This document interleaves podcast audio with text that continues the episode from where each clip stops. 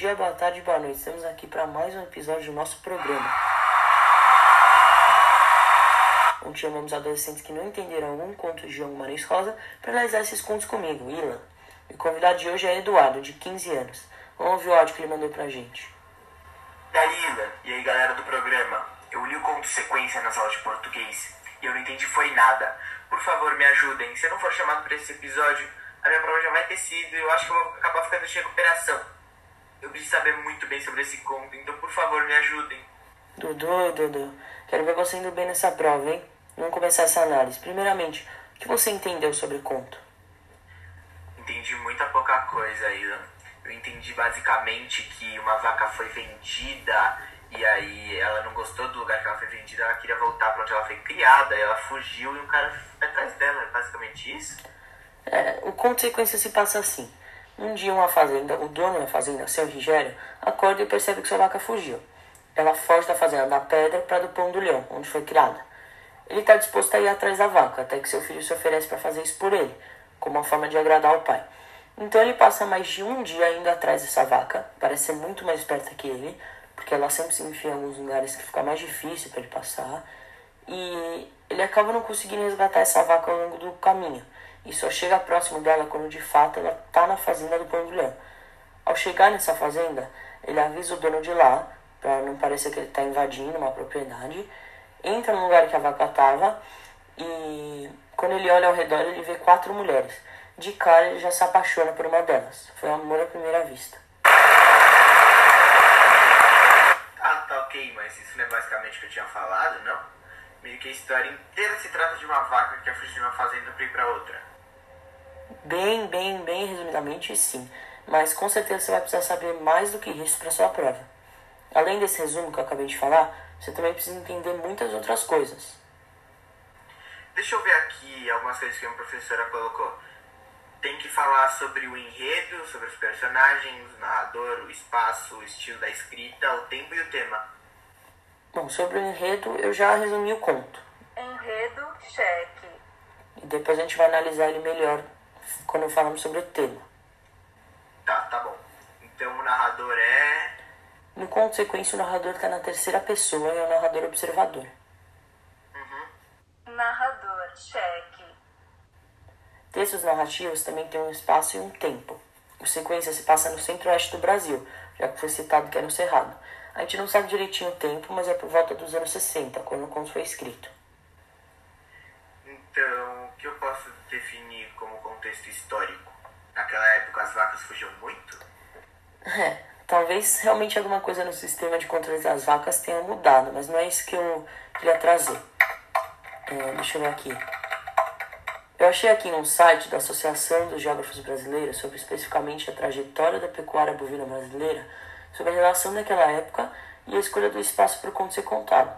Eu achei o seguinte: a partir da década de 60, o Centro-Oeste teve a maior expansão do efetivo bovino e possui vantagens naturais para o desenvolvimento dessa atividade, como grandes e vazias áreas de campos e cerrados, além de estar localizado bem no centro do país, o que ajuda para. porque é mais perto das principais áreas de comércio. Nossa, eu nunca teria pensado nisso. É, para isso que a gente está aqui. Espaço e tempo, cheque. E os personagens? Tem a vaca, tem o jovem, o seu Rigério, a moça da fazenda. Você tá certo, mas é melhor focar nos personagens principais. Eles são a vaca e o jovem. A gente vai comentar mais, um, mais daqui a pouco sobre eles, principalmente sobre a vaca. Personagens, cheque. Vamos passar para a próxima. É sobre o estilo da escrita. Então, o texto tem função estética, ou seja, ele tem a função de entreter o leitor. Entretanto, esse leitor não é qualquer um, não. Público-alvo são pessoas que não só têm interesse em literatura, como também têm o domínio da língua portuguesa, porque a linguagem usada é fora do comum do dia a dia e subjetiva, contendo até palavras inventadas, como a palavra alonjar, no meio do segundo parágrafo. Complicado, faz sentido vocês terem criado esse podcast mesmo. Ah, o que, que significava alonjar mesmo? Alonjar vem da palavra longe, e o verbo significa se distanciar de algo ou alguém. Sobre o estilo do texto, além disso, temos que reparar em variações e marcas de oralidade. Tá, tá bom. Lendo o conto, a variação que está mais presente é a regional. Você conseguiu encontrar algum exemplo dela? Meu, eu lembro de ter visto, mas eu não sei aonde. Então aqui já vai uma dica para você e para todos que estão assistindo. Sempre leiam com lápis e uma marca-texto na mão. Um exemplo que aparece no fim do segundo parágrafo é a frase Meu filho, que vaca que é essa? Meu pai, é a nossa vaca não. Ah, era essa mesmo que eu tinha visto. E essa fala também é uma marca de oralidade. Estilo da escrita, cheque. E para fechar, vamos então analisar o conto, seu tema e mensagem. Tá bom. Eu acho, pelo que você resumiu, que o tema é destino, né? Já que o jovem lá segue a vaca por lugares desafiadores e por muito tempo e até pensa em desistir. Mas tudo que ele passou foi o que fez ele acabar chegando na fazenda que ele encontrou o amor da sua vida, né? É, isso mesmo. O rapaz até pensa em desistir, porque a vaca era muito esperta e deixava poucos rastros, pulava cercas, atravessava rios, mas mesmo que tivesse que atravessar um rio nadando, o jovem estava determinado a seguir a vaca, até onde ela fosse, para trazê-la de volta e dar orgulho para seu pai, seu Rigério. Mas teve uma coisa, um detalhe, que João escolheu especificamente para utilizar, tem uma função muito grande dentro da análise. Você sabe qual é? A vaca vermelha. É, isso mesmo. Ah, eu sou judeu e antigamente, no templo sagrado, quando tinha uma vaca com todos os pelos vermelhos, ela era sacrificada e suas cinzas eram misturadas com águas e outras coisas que eu não lembro muito bem, para ser usadas na purificação das pessoas.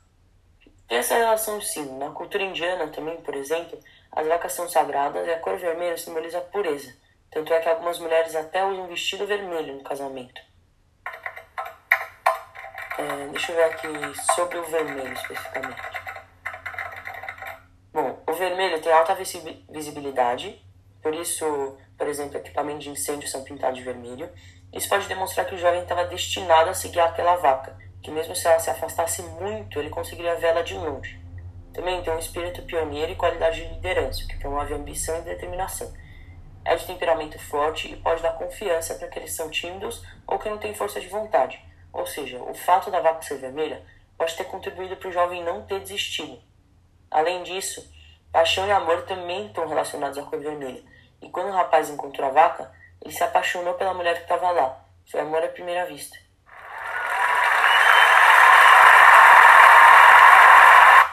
João Guimarães Rosa realmente pensa em tudo, né? É, por isso que a gente aprecia tanto ele aqui. Então, basicamente, o rapaz estava tão destinado a encontrar sua alma gêmea que nem mesmo se fosse perseguindo uma vaca, ele ia acabar encontrando ela. É. E a vaca em si já é um pouco sagrada, trazendo mais ainda essa ideia de destino. Sim. E ela é vermelha por algumas características da cor que ajudam o rapaz a continuar seguindo a vaca até que encontrasse a alma gêmea que ele estava destinado a encontrar. É certinho, parece que você entendeu bem a mensagem. Arreba. Outra coisa que eu queria dizer é que enquanto o rapaz estava sendo controlado pelo destino, a vaca estava escrevendo seu próprio destino. Isso traz a mensagem de que nem sempre o destino já está escrito. Faz a gente refletir se será que já está tudo destinado e a gente não controla nada na vida, ou se eu posso tomar decisões e viver a experiência que eu quero viver. Minha opinião, na vida a gente tem um pouco dos dois, porque às vezes acontecem coisas muito loucas que fazem algumas coisas acontecerem e parece até que é destino. Mas às vezes a gente que tem o controle de tudo, eu acho. Gostei do que você falou, lembrando que para esse tipo de pergunta não tem resposta errada. Fica aí algo para o ouvinte refletir sobre. Então, nosso programa chegou ao fim. Obrigado, Dudu. Obrigado você aí de casa que acompanha nossos podcasts. Também de nada, né? Obrigado. Espero que tenha ajudado. Obrigado e até a próxima.